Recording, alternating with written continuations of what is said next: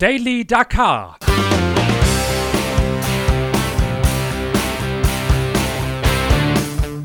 Die tägliche Dosis Wüstenwahnsinn.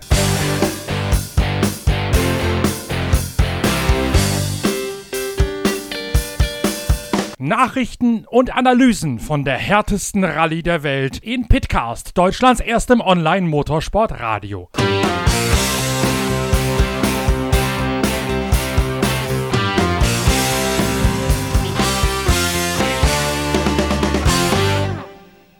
Dieser Podcast wird präsentiert von Shell Helix Ultra.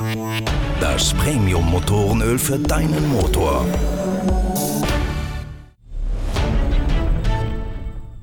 Geht jetzt alles wieder von vorne los. Nach der neunten Etappe der Rallye Dakar haben sich die Abstände in den beiden wichtigsten Kategorien wieder dermaßen weit reduziert, dass der Kampf um den Sieg sowohl bei den Motorrädern, aber erst recht bei den Autos beinahe wieder auf Null gestellt zu sein scheint. Die heutige Prüfung ist 410 Kilometer lang. Sie führt von Wadi Ad Dawasir, von der dortigen Oase hinaus in die Wüste in Richtung des leeren Viertels. Zielankunft ist Harat, ein ein kleines Dorf nur, in dem der Biwak heute Abend Station macht und dann auch da bleibt. Denn in den beiden nächsten Tagen steht für die Autos wie auch für die Motorräder eine Marathon-Etappe auf dem Programm. Dann geht es ganz weit hinaus ins leere Viertel, in die größte Sandwüste der Welt. Und die Fahrer werden dort in einem einsamen Camp übernachten. Und ausgerechnet in dieser größten Sandwüste der Welt, da wird in den nächsten beiden Tagen plötzlich trotz der endlosen Weite jeder einzelne Zentimeter fehlen. Dafür trägt das Geschehen am heutigen Tage von Wadi al-Dawazir nach Harat Rechnung. Die Prüfung heute bietet von allem etwas. Zerklüftetes Gelände, schnelle Pisten und Dünen. Die Motorradfahrer sind bereits um 3 Uhr in der Früh bei Grabeskälte vom Wecker aus der Behausung geklingelt worden. Insgesamt stehen 891 Kilometer, inklusive der Verbindungsetappen natürlich, auf dem Programm in Richtung des Ostens Ostens von Saudi-Arabien in Richtung hinaus zum Persischen Golf. Die Speziale unterteilt sich in mehrere verschiedene Teilabschnitte mit ganz unterschiedlichen Untergründen. Im ersten Teil hat in der Motorradwertung noch die Honda einen Vorteil, doch je weiter es dann rausgeht in die Wüste, desto besser kommt die KTM und kommt auch deren baugleiches Schwestermotorrad von Husqvarna in Schuss. Das Ergebnis ist ein Doppelsieg für die beiden Bruderschaften. Pablo Quintanilla aus Chile gewinnt auf der Husqvarna mit knapp zwei Minuten Vorsprung auf Toby Price auf der KTM. Ricky Brabeck büßt vier Minuten auf den Tagessieger ein, sodass der Honda-Fahrer zwar noch auf Platz 1 liegt, aber plötzlich nur noch 20 Minuten Vorsprung auf Pablo Quintanilla hat. Und so wie das Layout der beiden nächsten Tage inklusive der Marathon-Etappe gesteckt ist, spricht viel dafür, dass Quintanilla und auch Toby Price auf ihrem Lieblingsgeläuf und vor allen Dingen auf dem bevorzugten Terrain für ihre KTM 450 Rallye nochmal mal richtig zum Angriff blasen können. Ricky Brabeck merkt, dass die Luft an der Spitze der Motorradwertung immer und immer dünner wird. Matthias Walkner hat ja gestern in unserem Gespräch aus dem KTM-Biwak gesagt, dass er den unfreiwilligen Kondolenzruhetag nutzen konnte, um sich körperlich ein bisschen mehr zu erholen. Trotzdem wird Matthias Walkner heute nur Zehnter. In der Gesamtwertung liegt der 33-Jährige aus Kuchel im Salzburger Land auf der sechsten Position mit 37 Minuten Rückstand. Jetzt steht Matthias Walkner im KTM-Biwak, sodass wir direkt die Stimme von Matthias Walkner mit einem wohl ziemlich ambivalenten Fazit zum Tag abfragen können.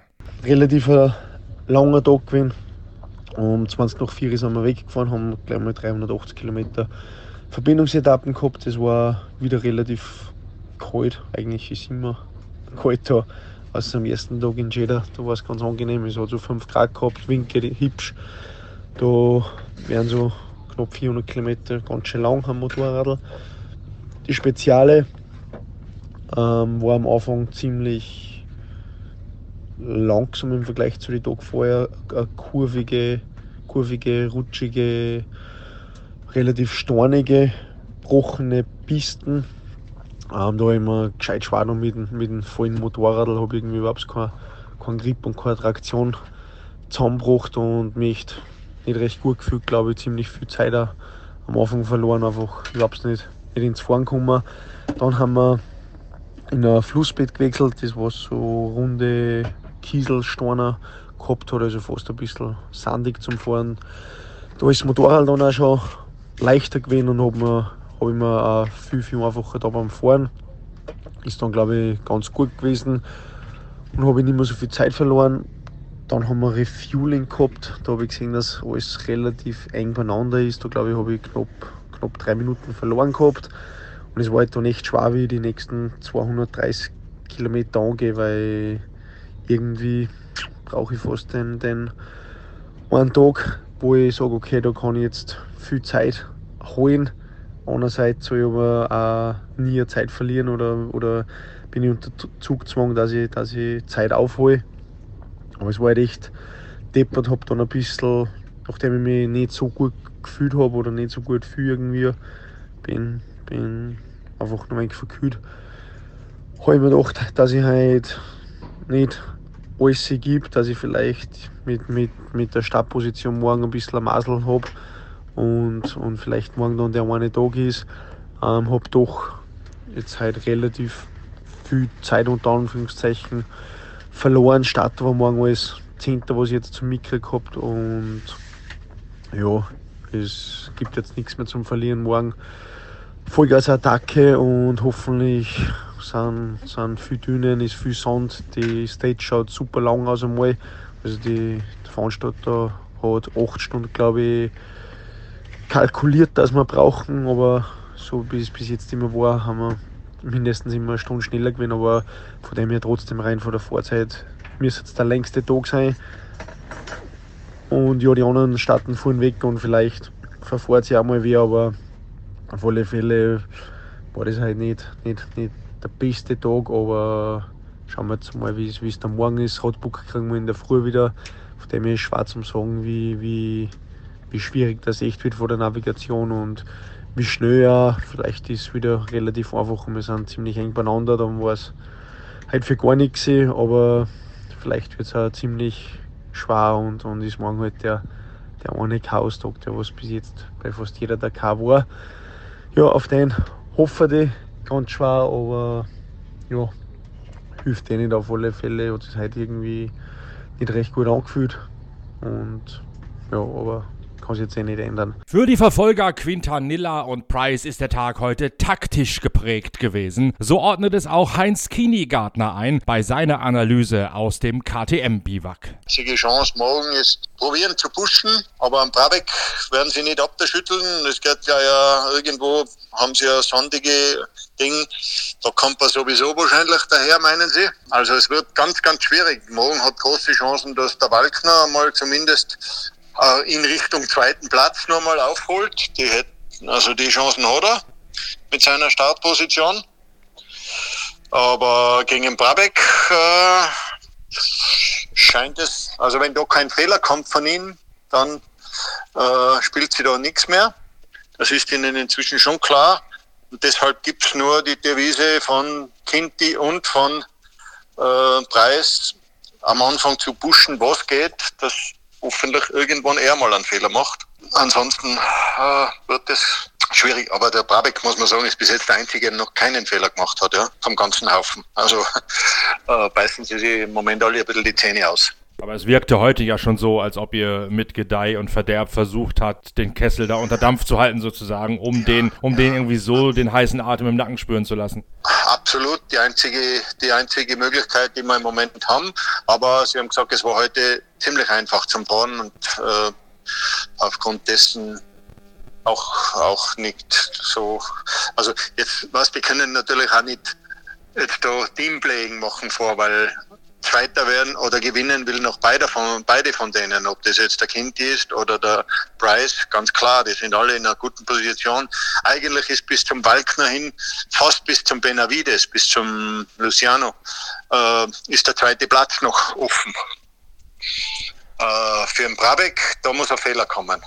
Sonst ist das ein schwieriges Unternehmen, aber wir haben jetzt nur drei Tage, drei volle Fahrtage. Morgen ist der längste Tag von, von der Zeit her prognostiziert, acht Stunden. Sie sind zwar immer schneller jetzt, aber es heißt sieben Stunden.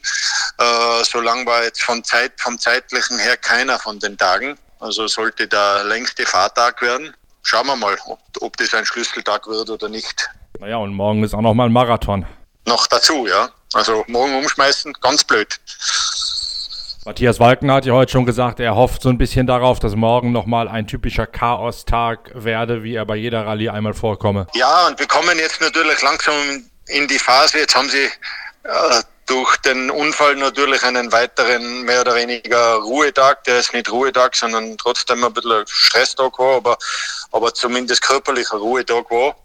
Ähm, und, und dadurch, sonst wäre jetzt halt schon genau die Phase, wo einfach die, die, die Fehler kommen, äh, ob bei, bei Fahrern oder Material, weil jetzt wird ausgereizt alles, klar. Aber für alle die gleichen Verhältnisse, äh, ja, ich würde sagen, im Moment äh, ist einer verdient vorne. Und der Ruhetag oder ich nenne ihn Kondolenztag hat natürlich auch dafür gesorgt, aus eurer Sicht, dass euch ein Tag zum Aufholen eigentlich fehlt. Ganz klar, ganz klar, aber. Das wäre ja schon Gelände gewesen, das für euch gut gewesen wäre. Absolut, hat man bei den Autos gesehen, da hat sich ja wirklich grob was verändert. Und, und schaut ja, bei den Autos schaut es jetzt richtig aus. Das haben wir schon lange nicht mehr gehabt, oder? Ja, das wird lustig, ja. Das wird lustig. Also, die werden jetzt halt schon, ob die Teamplaying machen da gegen Aladia oder will auch jeder gewinnen von den Zweien natürlich. Ne? Also wird auch nicht so einfach sein, dass sich einer da in den Dienst des anderen stellt. Wird interessant.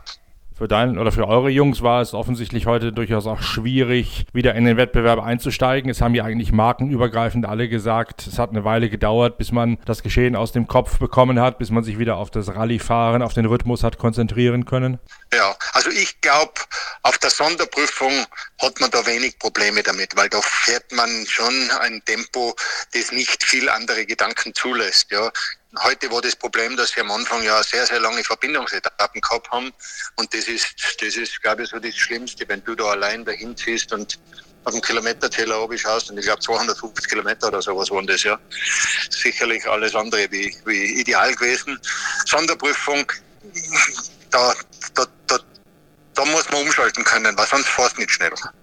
Also wenn da, wenn da auch noch, okay, wenn es dann, wenn es dann wenn es dann schwierig wird, weil siehst, du bist, du kommst nicht mit, du bist langsam, du hast irgendwo Bewegungen und so, dann ist, dann ist, dann kommen alle negativen Gedanken daher. Aber solange du fahren kannst, das, also ich weiß das auch noch aus meiner Zeit, da hast da hast alles, was wirklich zu Hause oder irgendwo ein Problem ist, das ist das, das beste Mittel, um das alles auszuschalten. Also und da glaube ich auch nicht, dass war das hast beim, beim Preis gesehen, wie der weitergefahren ist nach dem Unfall und hast beim Preis gesehen heute in der Früh und der war sicherlich am, am ärgsten mit betroffen von der ganzen Geschichte da.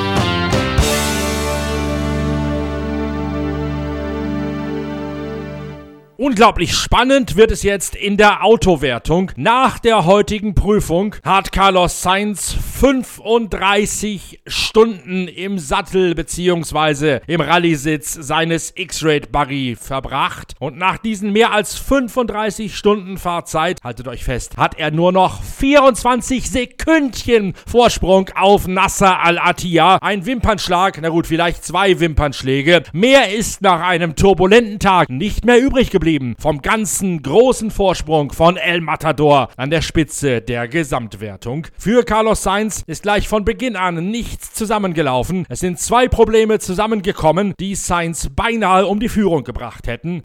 Well, fair, we, in the first part we lost a little bit of time, we lost the way and we lost like five minutes, something like that. And then after we, I don't know, just the, the thread came out of the tire and, and we need to stop. But no no puncture. It's like uh, the lamination in the tire. Not, not a good day for us. Zunächst hätte er sich einmal verfahren und danach sei ein Reifenschaden hinzugekommen. Die Lauffläche sei delaminiert von der Konstruktion. Also genau das, was bei Toyota in den vergangenen zwei Tagen schon der Fall war, hat jetzt auch die Buggy ereilt. Sainz deswegen heute auf Platz 5 im Ziel und auf einmal ist es nur noch eine Winzigkeit, die der Katari Nasser Al-Attiyah in seinem Hall-Speed Toyota hinter El Matador zurückliegt. Für Al-Attiyah gilt natürlich auf der Marathon-Etappe, die auch für Autos ausgeschrieben ist, auf ihn mit Gebrüll, denn er kommt aus dem Nachbarland von Saudi-Arabien, aus Katar. Das heißt, er weiß ganz genau, wie er die Dünen zu nehmen hat, die im leeren Viertel in den nächsten beiden Tagen auf die Akteure warten. Morgen geht es zunächst einmal hinein in eben dieses leere Viertel. Die Dünen werden hinten raus immer höher und am Tage drauf dann, wenn die Autos gerichtet sind, werden die Dünen zunächst am Morgen die höchsten und dann nimmt ihre Intensität im Laufe des Tages immer weiter ab. So oder so sind die nächsten beiden Tage nicht nur vorentscheidend, sie sind auch Heimspiel für Nasser Al-Attiyah, den Gesamtzweiten. Entsprechend frohen Mutes ist der Olympia-Tontaubenschütze. Yeah, it's good, you know, because uh, buggy is fast and uh, we try to, to, to do our best. And I think today we did really good, uh, good stage. I'm quite happy uh, to to close the gap, you know, from uh, from Carlos. But still, you know, we are waiting, you know, for uh, for Carlos and to see the, the the time. But yeah, I'm really uh, quite happy uh, today. Matthew, he did good job. We'll see. I think tomorrow and after tomorrow will be very very difficult, you know, for everybody. But okay, uh, it's good. Uh, tomorrow, Stefan, he can open, you know, uh, the marathon day. We'll see now about Carlos, but okay, it's look like we are three cars, you know, coming, you know, very close, and uh, yeah, if, uh, all three is possible to one of them uh, win Dakar. Heute sei es eine sehr gute Wertungsprüfung gewesen. Er sei sehr zufrieden, um wie viel er den Abstand hätte zusammenfahren können auf Carlos Sainz. Mathieu Boimel, sein Co. hätte sehr gut navigiert. Und es seien jetzt noch drei Autos, die realistische Siegchancen hätten. In den Dünen morgen und am Tage drauf werde es für alle Beteiligten sehr schwierig werden. Und Stefan Peter Raunsell müsse die Prüfung eröffnen. Der hätte es dann wohl am allerschwierigsten in den Dünenfeldern. Denn Stefan Peter Raunsell und Paulo Fiusa im X-Raid Buggy haben die heutige Etappe gewonnen. Auch Peter Raunsell schiebt sich damit bereits bedrohlich nahe wieder an seinen eigenen Teamkollegen Carlos Sainz heran. Peter Raunsell hat sechseinhalb Minuten Rückstand nur noch auf Sainz. Yeah, today it was again a, a stage with a, with a full attack. We tried to, to push full attack since the beginning, never never too much open the gas, you know. On the, but at the end, this is a little bit the same since the beginning of the race, you know. And uh, this morning it was really um, destroyed. The track was destroyed and more uh, twisty, little bit like in Morocco. And after it started to be really fast. We did no no mistake at all with navigation. Only 10 or 15 minutes we lose, but nothing. And uh, yeah, we we try to keep the pressure on the top leader. Für ihn sei es heute von Anfang an darum gegangen, so hart zu attackieren wie irgend möglich. Morgens hätte ihn die Prüfung an Marokko erinnert, nachmittags sei sie etwas offener gewesen. Keine Navi-Fehler, nur ein paar Minuten hätte er liegen lassen und vor allen Dingen sei es wichtig, permanent den Spitzenreiter unter Druck zu halten. Genau das die Taktik von Stefan Peter Ronsell, sagt er im Ziel. Hat perfekt funktioniert. Carlos Sainz muss zittern. Nur noch 24 Sekündchen auf Alatia, nur noch 6,5 Minuten auf Stefan Peter Ronsell. Das Rennen um den Gesamtsieg in der Autowertung ist ganz plötzlich wieder völlig offen und in den nächsten Tagen wird es richtig rund gehen. Das ahnt auch Timo Gottschalk, der als Beifahrer von Kubab Schigonski heute auf Tagesrang 4 ins Ziel gekommen ist. Ganz gut eigentlich. Wir hatten eine schöne, eine gute Prüfung. Die ersten 150 Kilometer Marokko-Style, sehr technisch, äh, schön zu fahren, super Speed. Der letzte Teil dann wieder sehr, sehr schnell mit recht bumpy Off-Pist, aber wir haben über die ganze Prüfung einen guten Rhythmus gehabt und sind sehr zufrieden. War das Allrad-Terrain oder war es für beide gleiches Terrain? Buggy. Buggy, obwohl das Ergebnis äh, doch die Allradler sehr nah dran gesehen hat. 70 Kilometer, vielleicht, vielleicht 60 Kilometer Allrad und, und, und, und 70 Kilometer Buggy. Im, im, Im Flussbett waren die Buggys besser. Und der zweite Teil Buggy. An der Spitze wird es offensichtlich nochmal ganz eng jetzt. Ja, heute hat es nochmal ordentlich einen Schlag getan. Ne? Also es wurde glaube ich, ein harter, ein harter Kampf. Aber Aber morgen wird es wieder sehr schnell und gerade ist eine gute Ausgangsposition, er kann gut aufholen. Ihr habt einen Marathontag morgen, wollte ich gerade fragen. Das heißt, ihr habt auch morgen Abend keinen Service? Genau, genau. Nix. Mitten im Nirgendwo und, und schlafen da in, einem, in, in, in Zelten vom Veranstalter und da ist keiner vom Service, niemand da. Klassenfahrt. Genau, Klassenfahrt, Ausflug. Ist es für euch einfacher als für die Motorradfahrer das zu machen? Denn ihr habt ja doch irgendwie ein erkleckliches Warenlager und Werkzeuglager mit an Bord. Ja, ich denke, also wir können uns eher vielleicht helfen bei Problemen, als die Motorradfahrer können, weil die ja nur gar nichts bei haben, ne? Also wir haben ja ein bisschen was dabei an Ersatzteilen und an Werkzeug können schon ein bisschen was reparieren, ne? Die Motorradfahrer sagen ja immer auf diesen Marathontagen am ersten Tag ja keinen Sturz riskieren, damit du abends möglichst nichts machen musst. Geht ihr da auch mit einer vorsichtigen Taktik rein oder ist das bei euch eben deswegen nicht ganz so zurückhaltend? Nicht ganz so, würde ich sagen. Also du guckst schon, dass du nichts Gröberes kaputt machst, aber du fährst nicht viel anders als sonst. Das Roadbook gibt es morgen jetzt auch erst wieder in der Frühe? Genau, morgen und übermorgen auch, die nächsten beiden Tage wieder. Was weißt du schon vom Gelände für morgen? Ich denke, es wird der Anfang sehr schnell. Also offenes, glattes, ebene, offene Wüste. Dann gibt es ein Stück Neutralisation und dann geht es in die Dünen da äh, im Empty Quarter, wo du immer so abwechselnd Düne, Shot, Düne, Shot so hast, in diesem Rhythmus. Aber die Dünen werden da schon ein bisschen höher sein, als, als, als, als was wir bis jetzt hatten.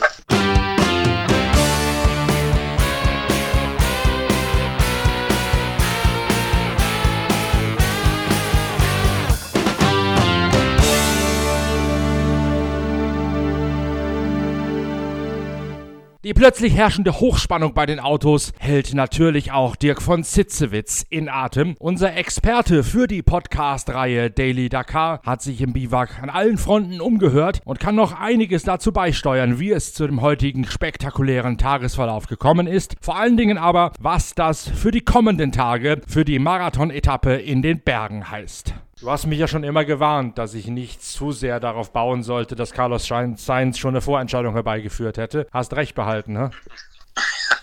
24 Sekunden ist nicht viel.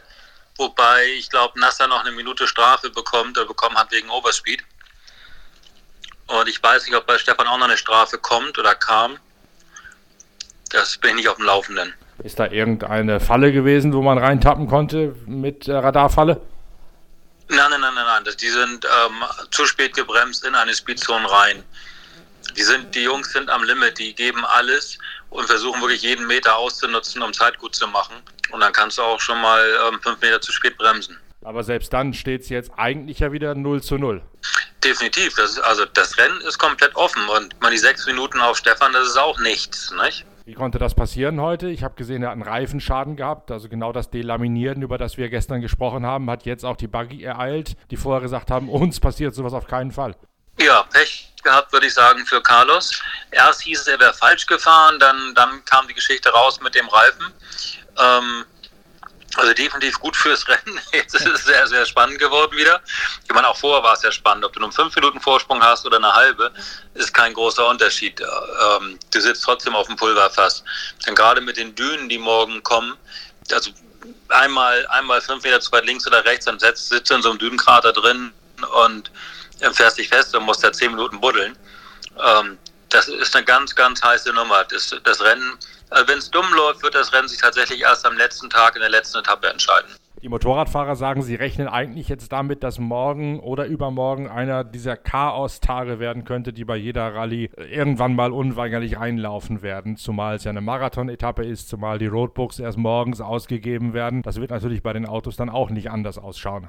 Also ich schätze die Lage bei dem Motorrad ein bisschen anders ein, weil der Brabeck beruhigenden Vorsprung hat von, ich glaube, jetzt über 20 Minuten wenn der bisschen clever fährt morgen ähm, und er ist ein fahrerisch, ist er einfach sehr gut, er kann mit jedem das Tempo mitgehen und wenn seine Honda hält, dann ist der Drops eigentlich gelutscht. Ich glaube nicht, dass, dass es navigatorisch nochmal einen Chaos-Tag gibt. Da waren die, die besonders schweren Tage, Tage waren die ersten vier. Ähm, seitdem ist es navigatorisch definitiv einfacher geworden. Und ich rechne auch morgen im Sand nicht damit, dass die da ewig lang irgendwo nach einem Wegpunkt suchen werden oder so. Ich denke, die Schwierigkeit morgen und übermorgen wird das Fahrische sein im Sand. Und ähm, das betrifft mehr die Autos als die Motorräder. Mit Moped kannst du als, als guter Fahrer in den Dünen überall langfahren und die Jungs, die hier um den Sieg kämpfen, das sind nicht nur gute, das sind Weltklassefahrer. Also achten wir verschärft auf die Autos. Da haben wir zwei gute Fahrer vorne, allerdings zwei völlig verschieden gute. Der eine ist im Sandkasten groß geworden, der andere ist von der Fahrzeugbeherrschung aus der Rallye WM kommt, der wahrscheinlich einen ganz kleinen Ticken besser, aber trotzdem dürfte Alatia ja in den nächsten beiden Tagen in seinem Kindergarten, in seinem Wohnzimmer sozusagen Vorteile genießen. Also ich sehe es definitiv so, dass Nasser Alatia in den Dünen Vorteile hat gegenüber Carlos, aber dann darf man den dritten im Bunde nicht vergessen. Er hat den Spitznamen Mr. Dakar. Stefan Peter Hansel hat 13 Mal die Dakar gewonnen und kein anderer Nicht-Araber fährt so gut in den Dünen wie, wie Stefan Peter Hansel. Und ähm, er fährt auf dem, dem gleichen Niveau wie Nasser in den Dünen. Ähm, da ist es, es, da bleibt es super spannend. Und wenn sich von den dreien einen gröberen Schütze erlaubt, dann ist Yazid auch zur Stelle, der auf Platz 4 lauert, eine halbe Stunde zurück, ähm, der auch noch eine Chance aufs Podium hat. Also es ist eine ganz spannende Kiste zwischen zwei Arabern, zwischen Toyota und Mini, zwischen Allrad und Buggy. Da ist noch gar nichts entschieden und ich glaube, dass wir bis zum letzten Tag lang ähm, wirklich mit Spannung das Rennen verfolgen werden.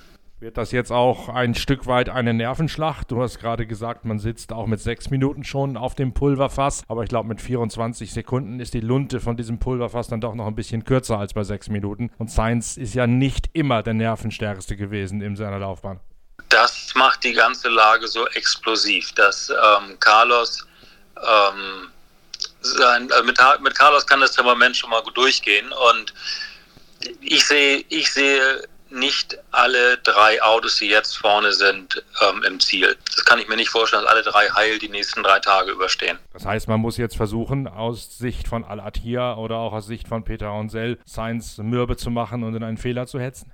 Die drei müssen sich gegenseitig ähm, nicht versuchen, sich gegenseitig in einen Fehler zu hetzen und laufen dabei selbst auch Riesengefahren, Fehler zu machen. Die, die haben, da kann keiner taktieren. Die müssen alle drei volle Attacke gehen, ansonsten fallen sie hinten runter. Stefan Peter Ransel eröffnet morgen die Marathon-Etappe. Ist das ein großer Nachteil? Definitiv ist es für Stefan ein Nachteil zu eröffnen morgen. Ähm, und im Vorteil ist Carlos, der vom Platz 5, glaube ich, kommt morgen. Ja, 5. Ähm, das heißt, wenn, wenn für ihn alles perfekt läuft, dann wird er Nasser und Stefan einholen und mit denen zusammen über die Ziellinie fahren. Ich glaube nicht, dass das eröffnende Auto dem Rest wegfahren kann. Zumindest nicht in der zweiten Hälfte der Prüfung morgen. Das heißt, rein theoretisch hat Stefan morgen keine Chance. Er wird Zeit verlieren. Er muss nur versuchen, dass es möglichst eben weniger ist als diese zwölf Minuten, die Carlos nach ihm startet. Ähm, sonst, sonst hat er kaum eine Chance. Wobei, wenn Sainz sie wirklich einholt, wie du es prognostiziert, dann sind es ja eben die zwölf Minuten, dann hat Sainz sich sogar wieder freigeschwommen. Genau, dann hat sich Sainz gegenüber Stefan freigeschwommen und dann hat er nur noch Nasser im Nacken. Da muss aber Sainz auch am nächsten Tag eröffnen. Wenn Nasser dann als Zweiter startet, ähm, dann kann Nasser nur drei Minuten gut machen, weil er es auch nicht schaffen wird, Sainz im Sand wegzufahren. Also wer hinterher fährt, der bleibt immer dran den wirst du nicht los. Ne? Es sei denn, der Hinterherfahrende macht einen Fehler. Das Risiko für den Vorwegfahrenden ist um Welten größer.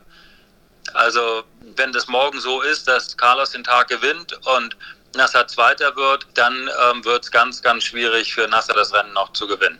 Erschweren kommt ja noch hinzu, das ist morgen eine Marathon-Etappe, also abends keine Mechaniker. Muss man versuchen, auch als Autofahrer möglichst vorsichtig zu fahren. Immerhin haben die ja ein halbes Auto im Unterboden, im doppelten Unterboden äh, verstaut. Sowohl Ersatzteile als auch Antriebswellen und was weiß ich, was ihr da alles mitfahrt.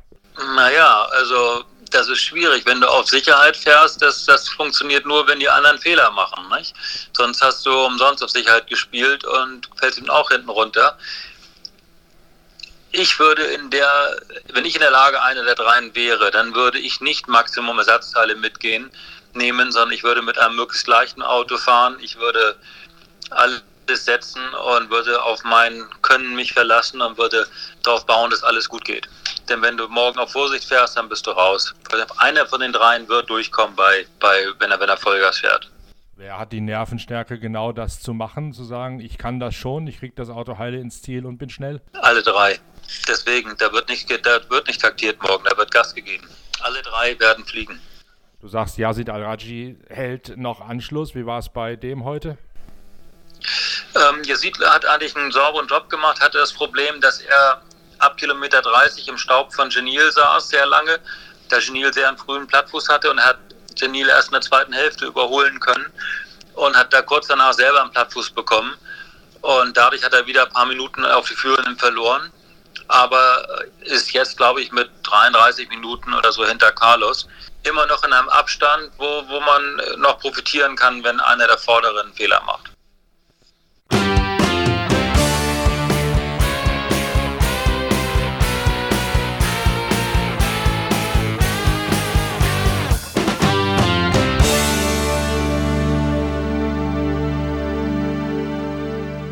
Mit einem Schlag hat die Rallye also sowohl bei den Autos als auch bei den Motorrädern wieder unheimlich an Intensität zugenommen. Umso mehr freue ich mich schon drauf, euch morgen die nächste Ausgabe von Daily Dakar, der Podcast-Reihe der Zeitschrift Pitwalk, präsentieren zu können. Denn ab jetzt ist wieder richtig Pfeffer im größten Abenteuer des Motorsports. Und das müssen wir unbedingt gemeinsam zu Ende verfolgen. Wir hören uns morgen wieder. Bis dahin, tschüss. Danke fürs Reinklicken. Euer Norbert Okenga.